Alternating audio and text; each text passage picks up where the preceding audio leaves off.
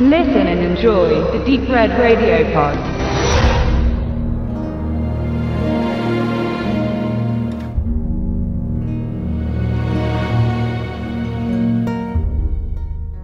Die Sendereihe Das kleine Fernsehspiel ist bereits seit den 60er Jahren eine wichtige Plattform, Möglichkeit und vielleicht sogar Sprungbrett für junge Filmemacher.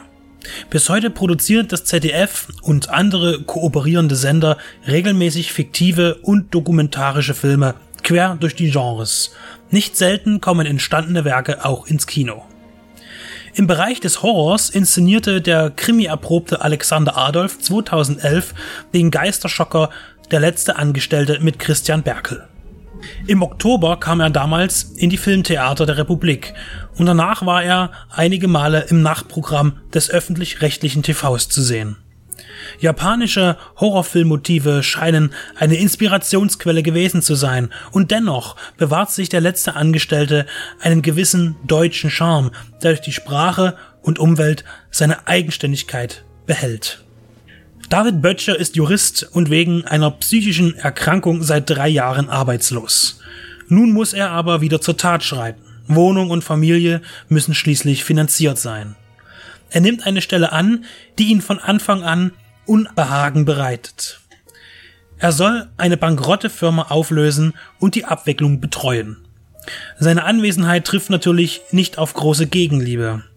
Er ist aber ohnehin bald allein in der tristen Büroetage nur eine Mitarbeiterin scheint sehr an ihrem Job zu hängen und taucht immer wieder in Böttchers Nähe auf.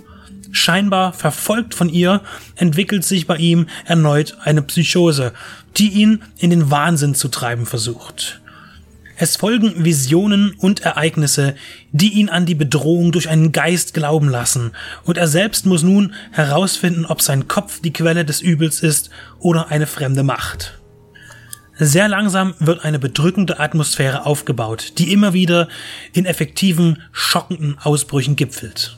Die Vorerkrankung von Böttcher lässt immer wieder den Verdacht zu, dass sich alles nur in seiner Fantasie ereignet und bis zum Schluss spielt das Drehbuch mit diesem Rätsel. Die kalten, breiten Bilder und die kargen Straßen und Bäume, die als Hintergrund dienen, sind hervorragende Stimmungsbringer. In der zweiten Hälfte gegen Ende häufen sich die Szenen, die eine Gänsehaut erzeugen. Gepaart mit ziemlich expliziten und drastischen Gore-Effekten von Underground-Filmer Olaf Ittenbach entstand durch das deutsche Fernsehen eine Seltenheit. Eben jener Ittenbach steht für die Menschen in der heimischen Filmlandschaft, die sich all dem verschrieben haben. Doch ihre Arbeiten kommen nie vom Heimvideolog weg, aufgrund von mangelnden Möglichkeiten und Geld auch wenn die technische Umsetzung mit wenig Geld heute viel einfacher ist als noch in den 90ern.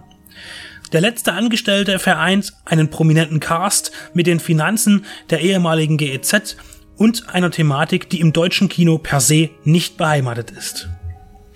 Nichts ist neu. Surrende Neonröhren, flackerndes Licht und ein Radio mit Störgeräuschen sind keine Neuerfindungen im Horrorfilm, aber im kleinen Fernsehspiel entstand ein wichtiger Beitrag zum neuen deutschen Genrefilm. Wenige Kulissen, wenige Personen. Alexander Adolf konzentriert alles in einem kleinen Kreis und zieht den Gürtel um seine Protagonisten enger, setzt sie permanent unter Druck. Berkel überzeugt als Mann mit gestörtem Innenleben und ist einer der Faktoren, die der schematisch ablaufenden Inszenierung seine Berechtigung gibt. Stimmig zusammengesetzt bietet dieser Geisterfilm eine Überraschung in der Drama, Krimi, Komödien, Inflation der 20.15 Uhr Unterhaltung. Wobei dieser Film fernab von Kinderaugen stets zu späterer Stunde zur Ausstrahlung kam.